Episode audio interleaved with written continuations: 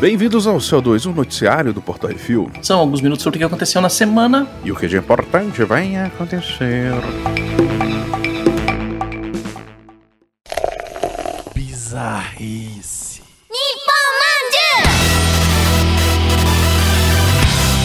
No Boom Boom Before Big Fight. Japão.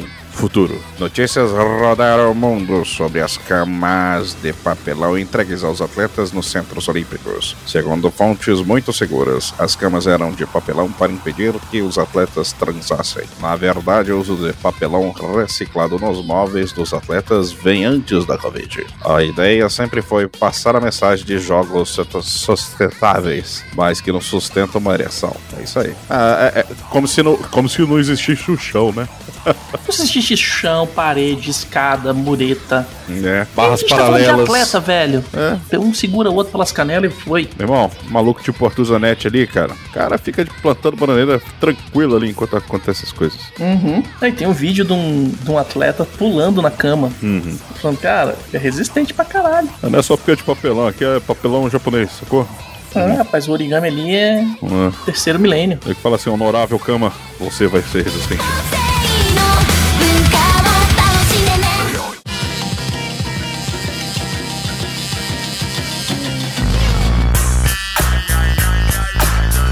Liga o microfone, Twitch, internet. Snoop Dogg, rapper, cantor, compositor, produtor musical, ator, empreendedor e maconheiro, entrou para a Twitch e começou a transmitir imediatamente. Mas como todo novo streamer, ele esqueceu de uma coisa: tirar o microfone do mundo Vixe. por uma semana.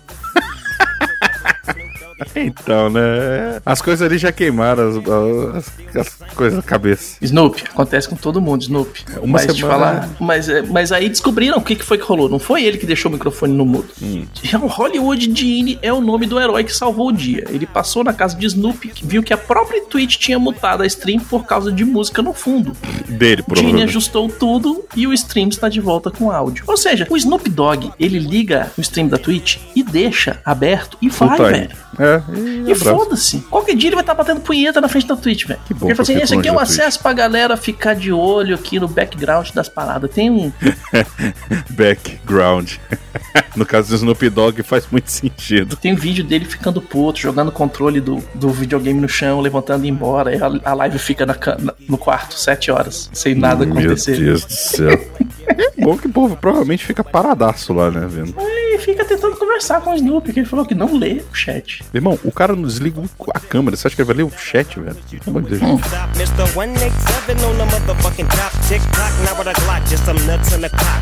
Robbing motherfuckers, then I kill them blood cops. And I step through the fog and I creep through the small. Cause I'm Snoop Doggy, Doggy, Doggy.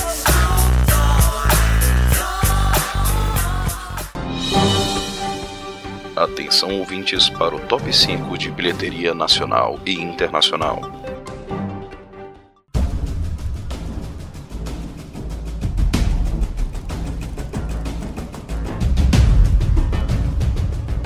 E agora vamos para o top 5 de bilheteria nacional, Becocitos. Olha aí. É em primeiro lugar, Viúva Negra, que essa semana somou mais 6 milhões 772 mil e umas bordoadas a seu acervo de dinheiros. Em segundo lugar, Velozes e Furiosos 9, com 5.916.429. Em terceiro lugar, Space Jam, Um Novo Legado, que fez 3.722.398. Pô, até que fez bem. Pro Space Jam, né? Sim. Né? E por um Lançamento, momento. É. Em quarto lugar, Os Croods 2, Uma Nova Era, que somou mais 1.419.800 e pouquinhos. E em quinto lugar, ainda Invocação do Mal 3, A Ordem do Demônio, que fez mais 303.441 reais, Becocetas. E tirou Cruella do top 5. É, só porque eu assisti. Hum. Top 5 de bilheteria dos Estados Unidos. O lançamento da semana Space Jam, um novo legado. Abre com 31 milhões e 53 mil dólares e lá vai umas pedradinhas. Em segundo lugar, Viúva Negra com mais 25 milhões e 800 mil dólares, já num total de 131 milhões e 609 mil dólares em uns trocados. E em terceiro lugar, um outro lançamento, Escape Room 2, tensão máxima, com 8 milhões e 801 mil dólares. E em quarto lugar, Velozes e Furiosos 9, que fez mais 7 milhões e 600 mil dólares, já num total de 154, quase 155 milhões. E em quinto lugar, o Poderoso Chefinho 2 Negócios da Família, com 4 milhões e 673 mil dólares, num total de 44 milhões e 641 mil 760 dólares. E agora, o top 5 do Netflix. Em primeiro lugar, série. Essa jovem garota quer melhorar seu status social enquanto não para de pensar em garotos sem camisa. Oh yeah, eu nunca. Aham, tá bom. Em segundo lugar, embarque nesse carrossel, onde o mundo faz de conta. O Silvio Santos mandou regravar a novela infantil mexicana para colocar a Maísa. Tá, tarará. Em terceiro lugar, animação. Um novo inimigo ameaça dominar o universo e reiniciar a Terra. Caçadores de Trolls. A Ascensão dos Titãs. Porra, nome é bom, hein? É, meu amiguinho, mandou bem. Gostei. Em quarto lugar, série. Um monte de gente gata e gostosa são colocados num paraíso tropical. Mas para ganhar o prêmio de meio milhão de reais, eles não podem furunfar brincando com fogo. Sexy Hot Brasil. Uhum.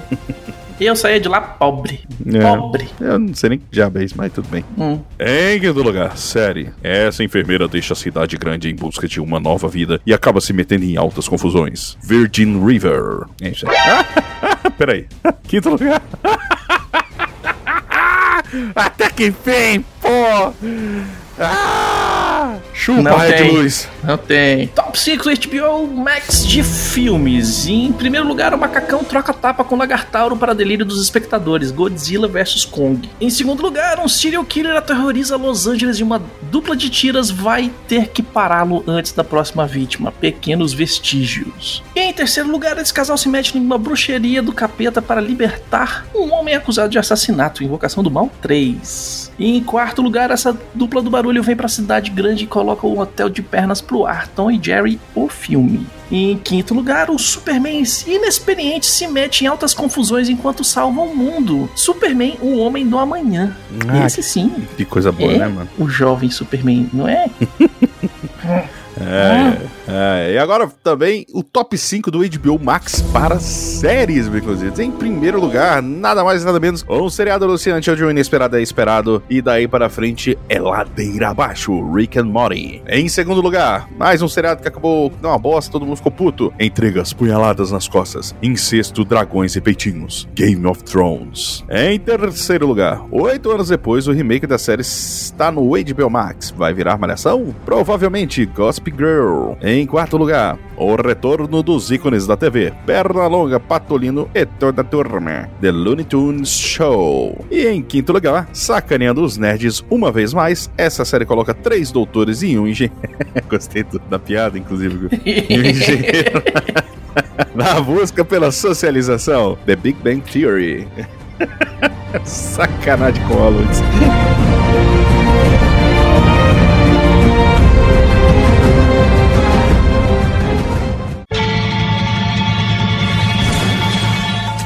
vamos para as rapidinhas. A Warner Brothers vai produzir pelo menos 10 filmes exclusivos para a HBO Max em 2022. Porra. Caramba. The Green Knight foi atrasado em duas semanas por temores de Covid no Reino Unido. Pois é, velho, eu tô querendo ver muito esse filme, cara. Parece ser muito legal. O diretor do reboot do Exorcista diz que o filme será uma sequência do original. Ué, Olha é reboot, ou- é reboot ou é sequência? Olha ele, puder? é o reciclo. Ah, já vai começar. Enfim, é muito Hum. sustinho. Hawkeye e Miss Marvel confirmados no Disney Plus até o final do ano. E assim são muitas coisas da Disney e da Marvel esse ano. ainda. É.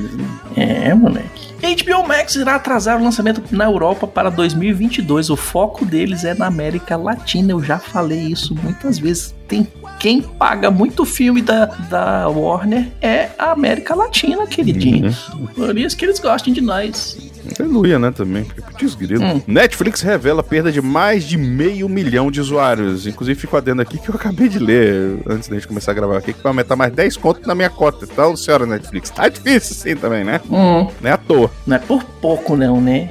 Porra. Pô, cara, caraca. Sem Eu contar a quantidade de coisa que eles perderam pros outros streamers, né? Pois é, aumentando o preço não vai recuperar a galera, não. Hum. Vai perder mais. Mas enfim, Vai, daqui a pouco o pessoal tá trocando um quilo de carne por Netflix, velho. tá doido, ué. Tá Né? caro, gente. Assim, é, é embaçado, cara, porque se você junta 9 de um, 15 do outro, aí mais 20 de Ah, não sei o 50 quê. conto, velho. Mas, pô, 55 mango, velho. Ó, juntar o HBO Max, Disney Plus. Não, Disney Plus não, vai. Mas assim, junta o HBO Max e o Prime, não dá metade do valor que é a Netflix, mano. Uhum. Tá louco, ué. Tá difícil. Me ajuda. Me ajuda a te ajudar, filho. Produção de Westworld foi interrompida por causa do Covid. O povo esqueceu que não é todo mundo que vacinou e que tem uns cornos que não querem vacinar. E aí acontece isso. É, acontece, né?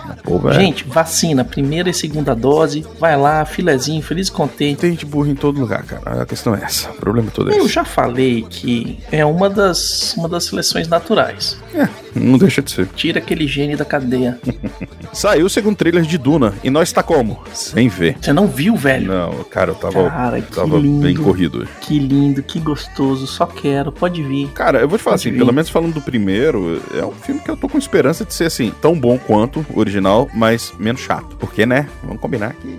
É, eu não sei quantos, quantas horas vai ter esse filme, mas parece que ele conta mais da história e edita muita coisa, muitas barrigadas, né? É muita encheção. Uhum. Saiu também o trailer do Jackass Forever.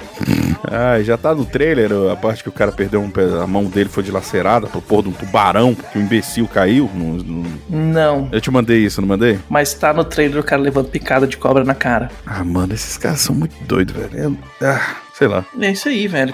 Vai lá, assiste pra você ver o que acontece e não precisar fazer você mesmo. Deixa os outros se fuder no seu lugar.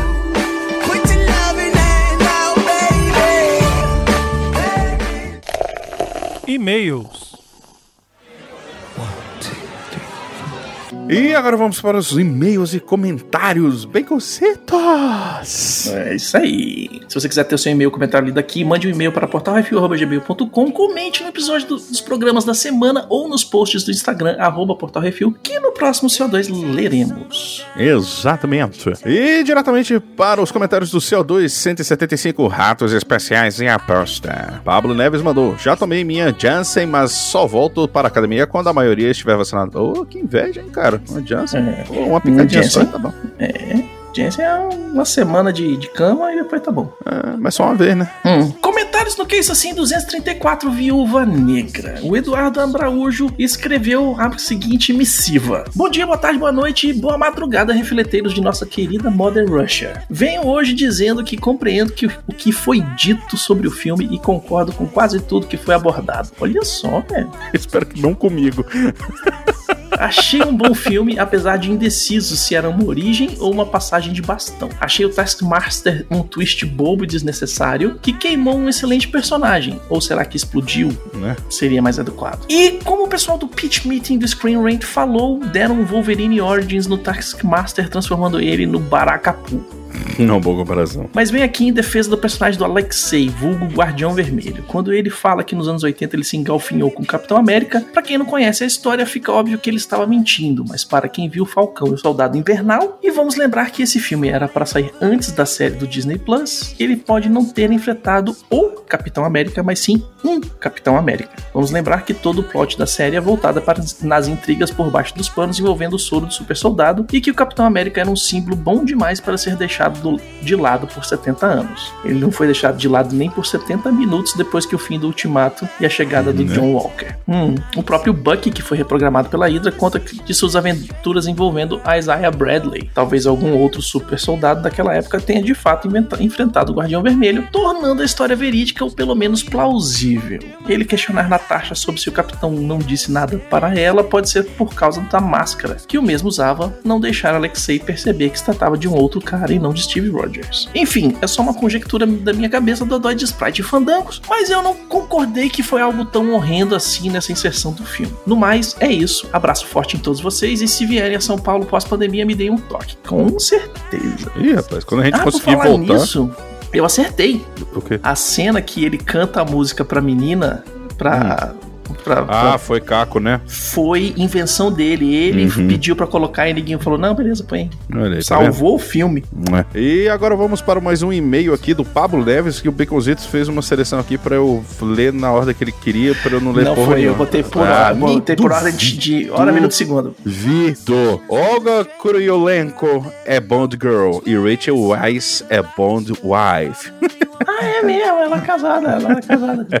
É, e agora o Baconzitos fica com mais um e-mail Vai lá. Luiz Cláudio mandou: Olá, refleteiros. Devo concordar em alguns pontos com vocês sobre esse filme. É um filme muito genérico e que está muito aquém da importância da personagem Viúva Negra no MCU. Realmente, o cara que ajuda a viúva surge do nada e vai pra lugar nenhum. Seria muito melhor se eles tipo, colocassem alguém da Shield ajudando ela. Qualquer um dos coadjuvantes que apareceram nos filmes ou até alguém do seriado. Ou então, se no final, quando ela vai caminhando pro jato, o cara tivesse virado um Skrull. Seria muito melhor.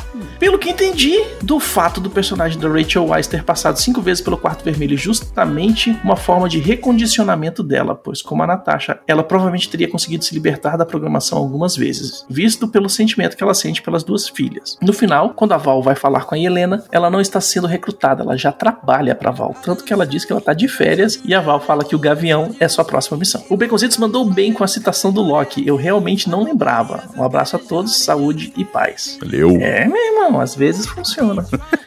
às vezes eu lembro de alguma coisa. É, tá vendo aí, ó, pô.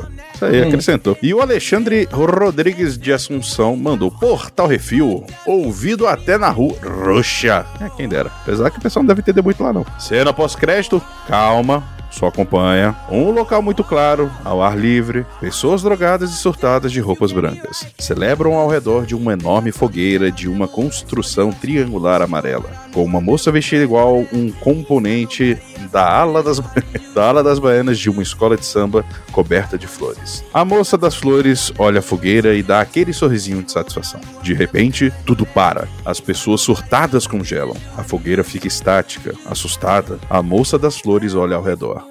Uma voz surge do nada.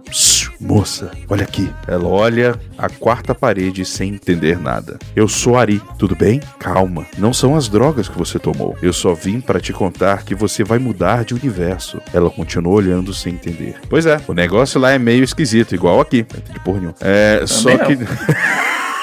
Acho que a citação das drogas é, foi, foi, um- foi, Fundamental. Foi- Foi, é, o entendimento da trama. né? Só que de outra forma, mas acho que você vai se dar bem. Outra coisa, antes de você ir pra lá, só fala pro pessoal que vê os filmes daquele nível. Caralho, eu não sei mais se ele tá falando ainda do, do- da citação, se, se tá aqui ainda. Caralho, tô muito maluco. É, Eu me perdi pra caramba agora. Uhum. É, eu não sei se eu fico fazendo voz de narrador agora. Não, ele continua aqui. Outra coisa, antes de você ir pra lá, só fala pro pessoal que vê os filmes daquele universo que o demônio daquela história que eu fiz não é o Mephisto, beleza? O Ariverso não faz parte do multiverso deles. Beijos, boa sorte. Ela continua olhando assustada para a quarta parede. Fecha a cena. Abre o logo da Marvel e começa o filme da viúva.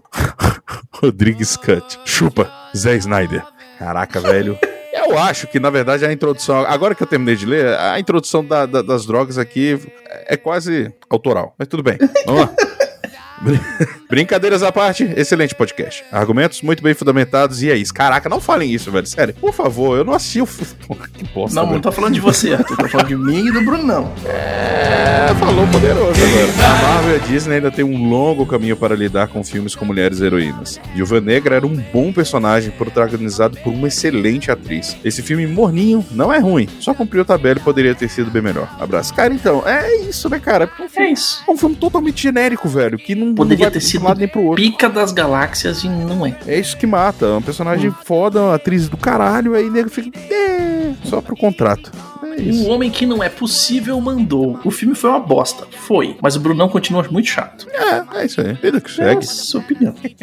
E agora vamos para os comentários do Reflex 41, Loki episódio 6. O Rafael Beraldo Dourado mandou um comentário sobre o episódio ser anticlimático, principalmente por causa da longa cena de diálogo. O problema não é por ser uma cena longa de diálogo. O problema é ser uma cena ruim. Os personagens que estão com sangue nos olhos se sentam para assistir uma aulinha. E uma linha chata. Sim, é melhor que WandaVision. WandaVision. Mas isso não é o mérito por si só. Bem pontuado isso aqui. E uma coisa importante. Ah, as informações já estavam lá. Não para quem não ficar pausando e pescando cada referência e indo procurar no grande dicionário Marvel, né? É, esse é o problema que a gente fala, né, cara? É um negócio que, assim, é, a gente comenta as coisas, mas, cara, pro leigo, às vezes você fica... Enfim. Exatamente. A gente abre o leque um pouquinho. Tipo, ó, tá vendo aquele negócio que apareceu ali? Aquilo nesse aqui. Vamos, vamos pra dar uma respirada pra galera. Que porra de 50 cabeças que apareceu ali que nada faz sentido. Exato. Hum. Mais um comentário sobre a série como um todo. Desculpem se eu já tinha escrito isso por aqui antes.